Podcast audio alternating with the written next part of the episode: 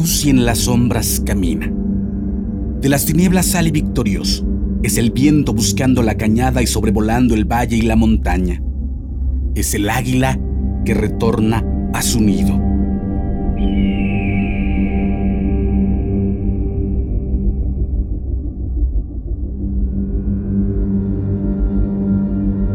Aquí está, desnudo frente a nosotros con la transparencia que le da el agua que forma su cuerpo, con la luz que le otorga el fuego que incendia su interior, para que lo veamos claro y nítido, vivo y eterno, habitando en nuestros corazones.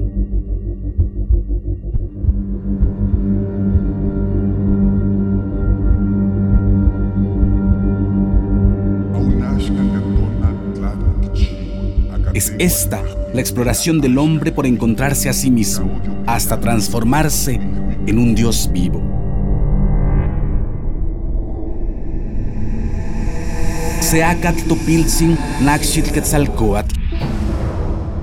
Señor Uno Caña, cuarto paso de la serpiente emplumada.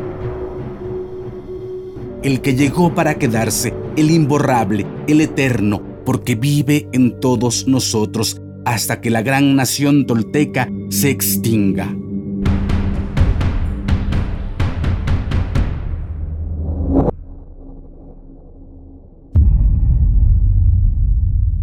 Esto es Tolteca, el Evangelio de la Serpiente Emplumada.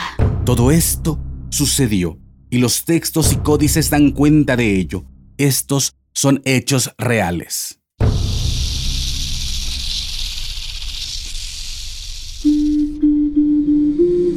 Quienes logran desentrañar en sí mismos el secreto del todo, se vuelven personas espejo, rostro y corazón. Y en ese espejo nos reflejamos todos como herederos de la náhuac. Pagnopatescatl nochitimoixcopinan. Toish guantoyolotl.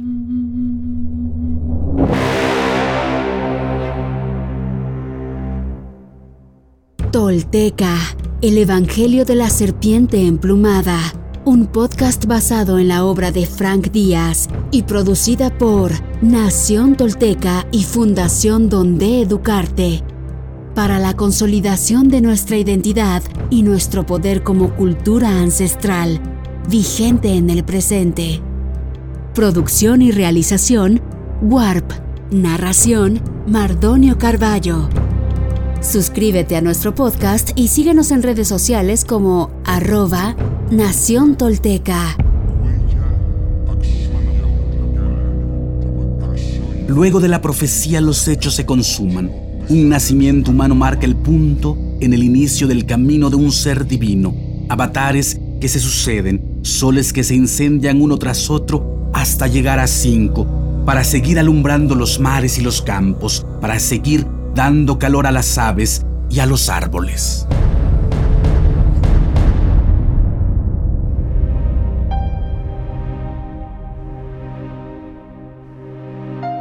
Una mujer, un momento escogido desde el universo, ese que es atemporal y al mismo tiempo exacto en cada designio, ese que es incontrolable y que a la vez marca nuestro destino.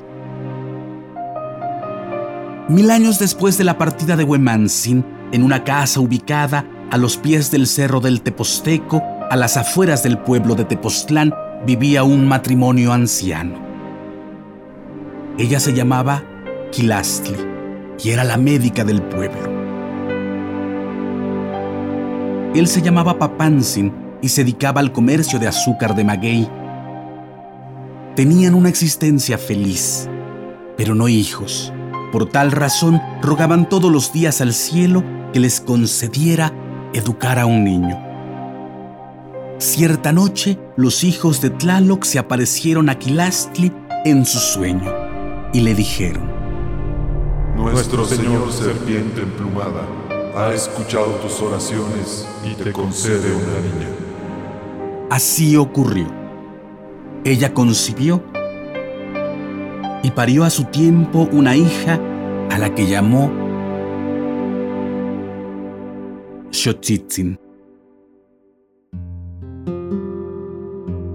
después de parir, volvieron a aparecer los hijos de Tlaloc en su sueño y le advirtieron.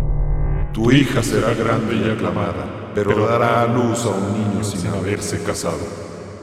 Despertó Kilashli admirada por la revelación. Para evitar la deshonra que significaba un hijo sin padre, educó a Xochitzin con mucho recogimiento. La niña creció y llegó a ser una joven hermosa.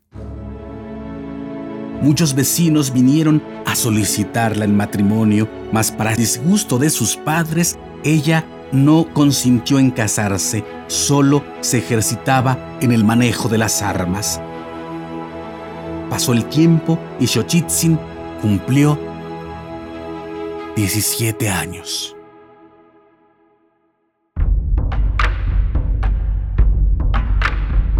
Cierta noche el guerrero Tecpan, gobernante de Tula, se puso en camino para anexar a su estado los pueblos del sur. Al llegar a Tepoztlán, se ocultó en una barranca para espiar a sus moradores. Al amanecer, Xochitzin se dirigió a la barranca para bañarse. Iba ataviada como guerrera, con arco, escudo y flechas, pero al llegar al agua, dejó caer sus armas, comenzó a desnudarse. En ese momento vio a Tecpan que estaba escondido entre la maleza. De inmediato tomó su arco para atacarlo, pero Tecpan fue más rápido y le disparó cuatro veces.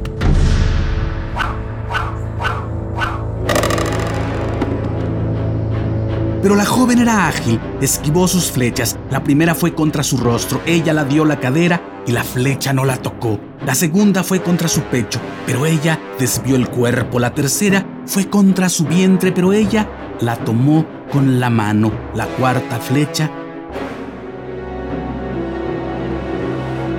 pasó entre sus piernas. Viendo que se acababan sus flechas, Tecpan regresó a su campamento por más flechas, pero Xochitzin aprovechó su ausencia y huyó escondiéndose en una cueva que había dentro de la barranca. Regresó Tecpan al escenario de la batalla. La buscó por todas partes y no la halló, por lo que se sintió agraviado. Entonces entró al pueblo de Tepoztlán y tomó prisioneros a sus moradores. Se dijeron los ancianos de Tepoztlán. Entreguemos a la joven Xochitzin.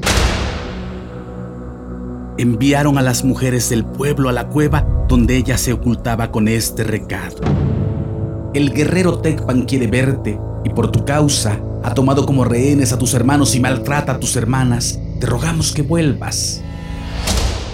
Entonces ella regresó.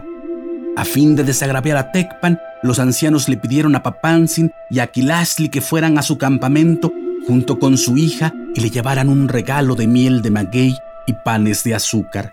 Tecpan se alegró mucho cuando le presentaron el regalo. Está excelente, abuelos, dijo al probarlo. También los elogió por criar a una guerrera y añadió, Estoy enamorado de su bella hija y quiero casarme con ella. Si están de acuerdo, la enviaré a Tula para que la preparen para el matrimonio. Los ancianos se entristecieron al escucharlo, pues amaban mucho a su hija y no querían separarse de ella. Pero Tecpan los tranquilizó. No se preocupen, allá estará bien guardada y nada deshonroso le ocurrirá. También será bien servida y tendrá una vida espléndida. Confortados con esta promesa y comprendiendo que no podían resistirse a la solicitud del caudillo, los ancianos consintieron en entregársela. Entonces Tecpan les obsequió mantas y oro. Después ordenó a sus guerreros que llevaran a la joven a un monasterio de mujeres en la colina de Mishkoat, en Tula, y la entregaran a las señoras que lo cuidaban con orden de no permitirle salir ni recibir visitas hasta que él viniera a tomarla en matrimonio. Además, puso guardianes en las puertas y les hizo jurar que a nadie dijeran que allí estaba su futura esposa.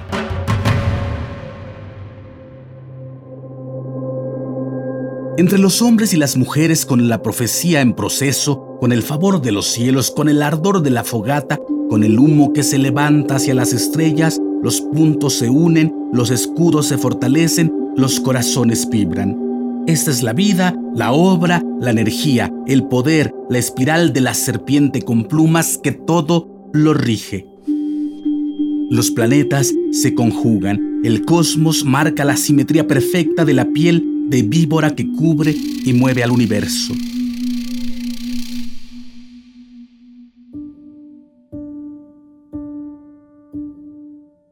Esta es la palabra, estos son los hechos, esta es la enseñanza de nuestra raíz y el árbol que somos, Tolteca. Elevando nuestras ramas al cielo de la noche de los 5200 años, al hecho que se ha vuelto mito en medio de la ignorancia y el conformismo, pero que permanece absolutamente vivo, tatuado en nuestra alma y nuestra identidad. Pueblo de la náhuac, somos divinos.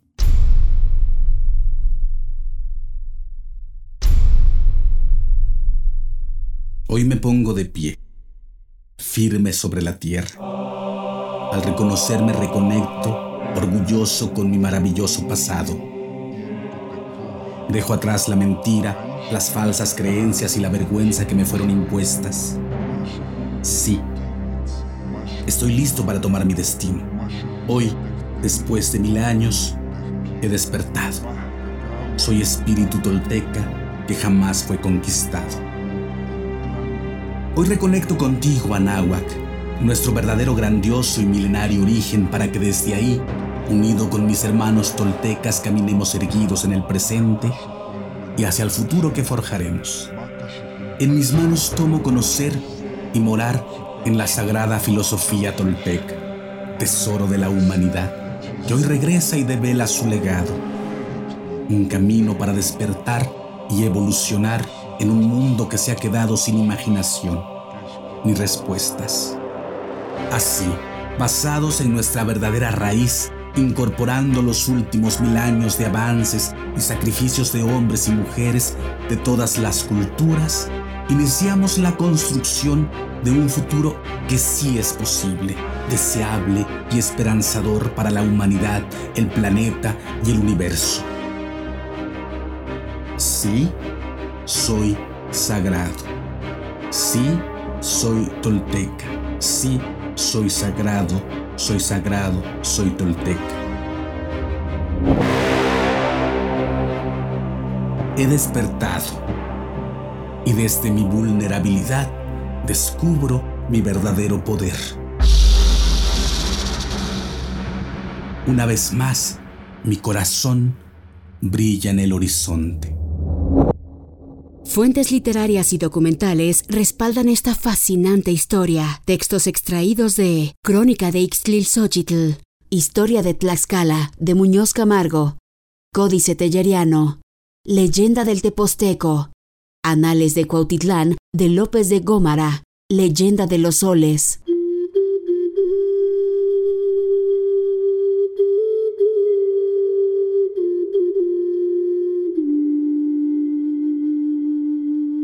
Por fin se hizo la luz y nació el día. Ya fue mostrado y quedó dicho.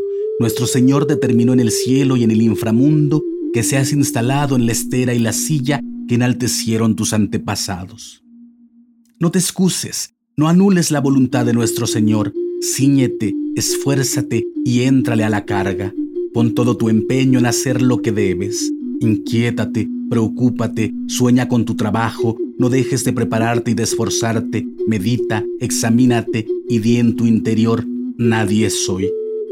No te entregues al placer y la dulzura del sueño, ni te lamentes por la falta de sueño, no vayas tras la falda y la camisa, no te dediques a la comida y la bebida, ni frecuentes los banquetes, pues son muerte y enfermedad. No inviertas el sudor y las fuerzas de tus más iguales en enjollarte, engordar y embriagarte, no obres sin reflexión ni precipites tus palabras, no pronuncies palabras livianas que pellizquen tu ombligo, pues no es tu trabajo divertir a los demás.